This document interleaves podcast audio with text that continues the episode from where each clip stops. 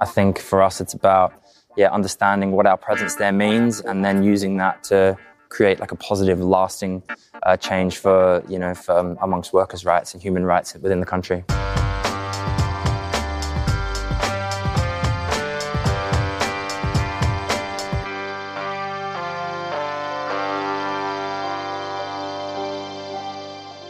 Willkommen zu Football for Future, dem WM-Special. Es ist also tatsächlich passiert.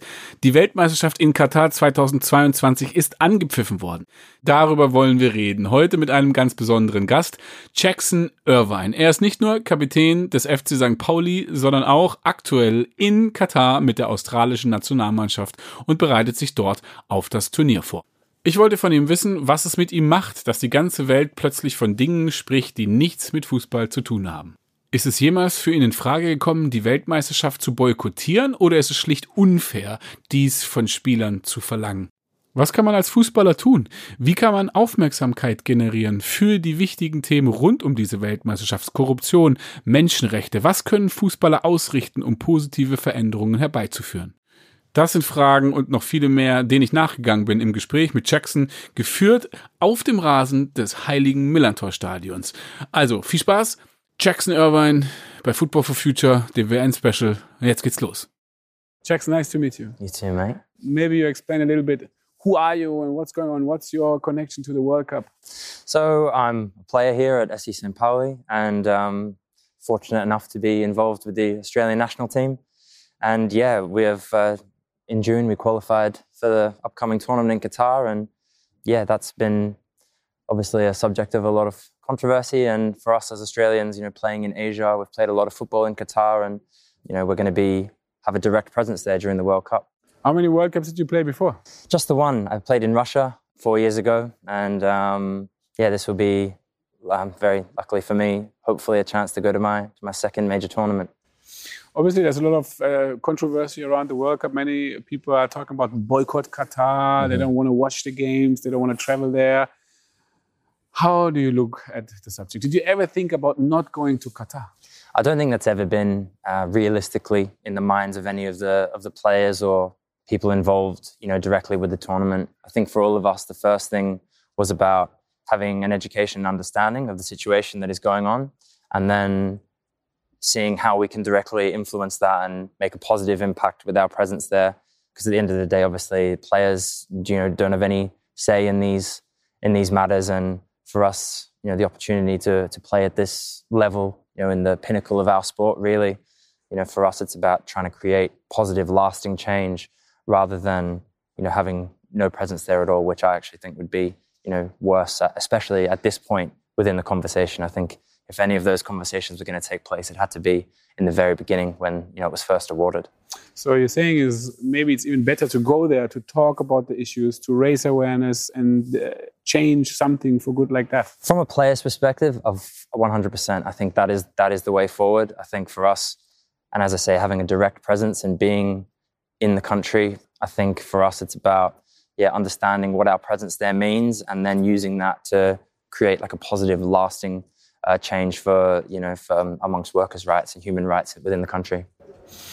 There are so many levels, political levels, commercial levels. Um, mm -hmm. It goes back to 2010, you know, FIFA way and all of that. Is it not a little bit unfair to now put the responsibility on the players to kind of deal with that situation? I don't think it's necessarily unfair. It's obviously difficult for the players when, as I say, these circumstances are out with your control.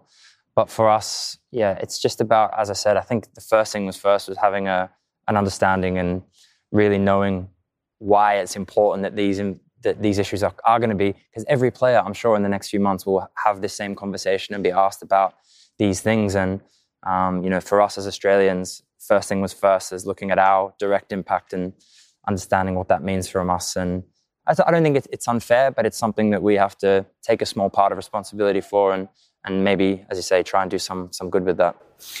You were playing in Qatar many times. What was your impression about the country? What did you personally experience? How do you look at the country? Yeah, of course. It's we've spent a lot of time there during COVID. Australia was was locked down, so we played a lot of our home games through the Asian Confederation in Doha. Um, so you know, we have played in the stadiums and um, you know stayed in the facilities, and everything is, of course, state of the art, elite facilities. And, you know, I don't think that's ever been in question that that was going to be the way that that side of it was going to be run. Um, you know, but for us, of course, it's when you have a presence in Qatar, it's not just the football stadiums and at the football grounds. You know, as soon as you step off the plane, you're working with airport staff, um, transportation people, people who work in the hotels and facilities and everything. So for us, knowing that your presence there is more than just coming to a football stadium and playing, uh, you know, it's about looking at that whole picture. And for us, it was important that we spoke with our federation and made sure that looking at our direct influence and um, having a smaller impact and making sure that everything that we done was done in the most correct way. Um, so you know that's been important for us as as a group of, of players in Australia. What would be maybe the, the, the critique or the things maybe you don't like about Qatar, where you would say this is actually not something I want to see? Well, listen, a lot of the human rights records have been well documented now, and you know I don't think anybody, you know, it's all out there for, for the world to see that that there are a lot of issues, and um, you know, in particular, you know, for, for fans coming in of the LGBTQI plus community, I know there are concerns in, in that space as well as obviously the direct um, the human rights record towards the the workers. Um, so so for us, you know, all of these issues are important. There is no one issue that is more important than anything else. But you know, as long as we understand that you know we can talk about these openly and and as you say, try and make a positive change about it, then that's all you know we really have the power to do.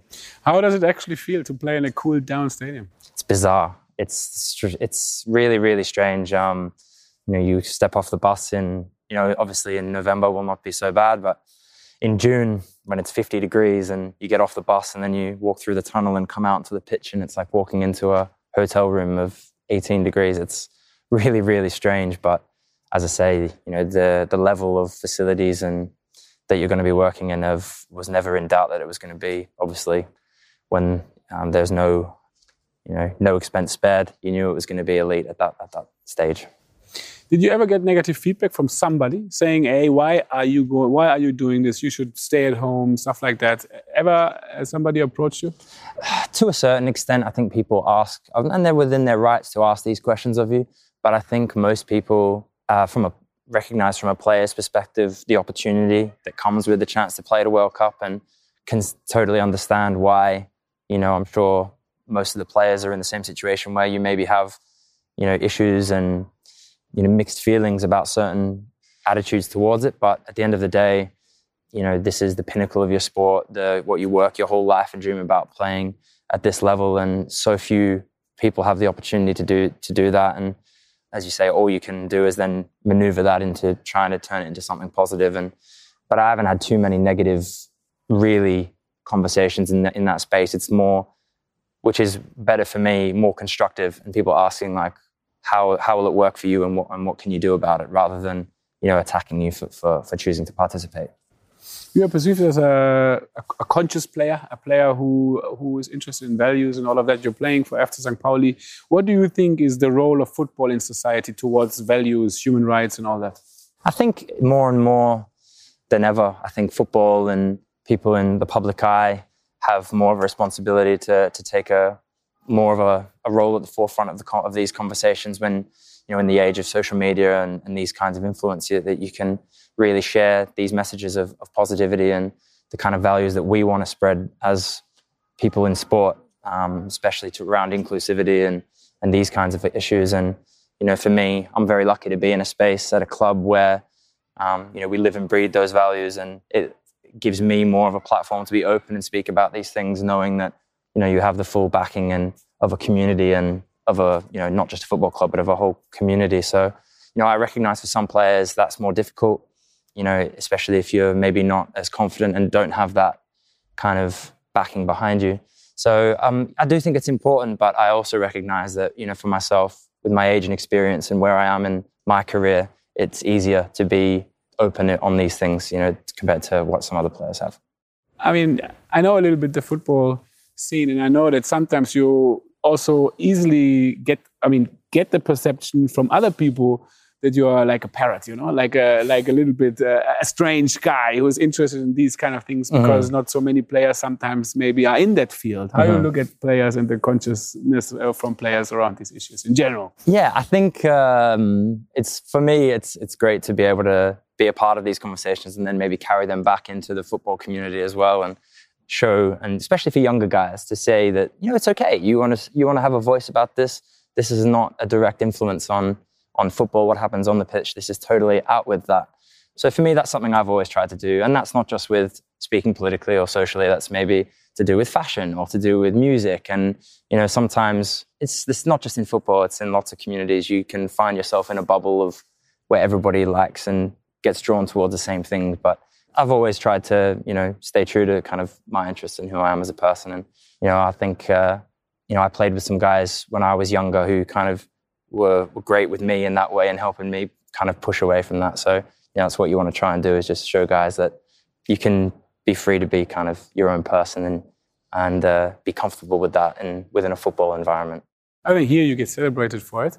Did you ever get uh, like a, a, a strange feedback from coaches, Oh, God, from yeah. teams, and all of that, Yeah, saying, "Listen, cut your hair. don't focus on yeah." yeah, cut your hair, what you're doing listening to that, why are you at a concert two nights before a game, you know, this kind of, this is natural, this is, um, you know, but I feel like football is progressing away from these kinds of, these kinds of attitudes, um, which is great. But as you say, I think uh, in this community, it's more than embraced, it's encouraged. And, you know, I'm very glad to have found my way to a place where, where that's the case.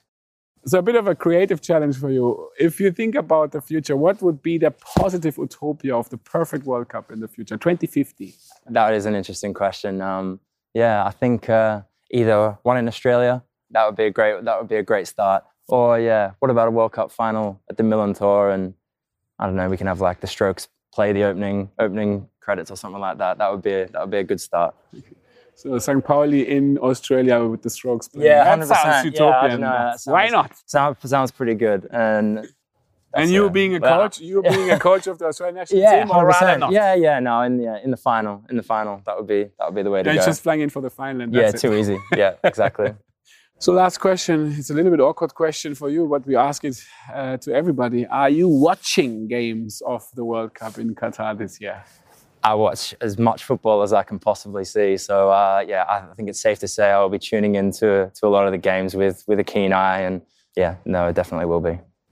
Good luck, Jackson, in Qatar, and I wish you all the best for the games. Thank you very much, mate. Thank you for the talk. Und das war's wieder. Football for Future heute mit Jackson Irvine. Sehr spannende Perspektive auch mal aus Spielersicht nachzuvollziehen, was es bedeutet, eben nicht zu boykottieren, sondern tatsächlich mitzugestalten und alles zu geben für sein Land, in dem Fall Australien. Dankeschön an alle, die das möglich gemacht haben. Natürlich an Pro7 für die freundliche Genehmigung, denn auch Jackson war Teil der Doku, die am 7.11. ausgestrahlt worden ist auf Pro7 das Milliardenspiel. Und heute durften wir das Interview in voller Länge ausstrahlen. Vielen Dank auch an alle andere, die das möglich gemacht haben. Natürlich Maniac Studios, die Umweltbank und Claro Viva Con Aqua. Danke in allererster Linie aber auch an euch, die ihr hier zugehört habt. Und wenn ihr Bock habt, dann einfach diesen Kanal hier abonnieren. Ab sofort gibt's jeden Montag WM-Special. Nächste Woche dann Amnesty International. Das wird dann auch wieder richtig spannend, weil da gibt's auf jeden Fall ein paar Fakten rund um die Menschenrechtslage in Katar. Bleibt also mit dabei. Nächste Woche geht's wieder ab. Bis dahin viel Spaß beim WM gucken oder beim WM boykottieren. Peace.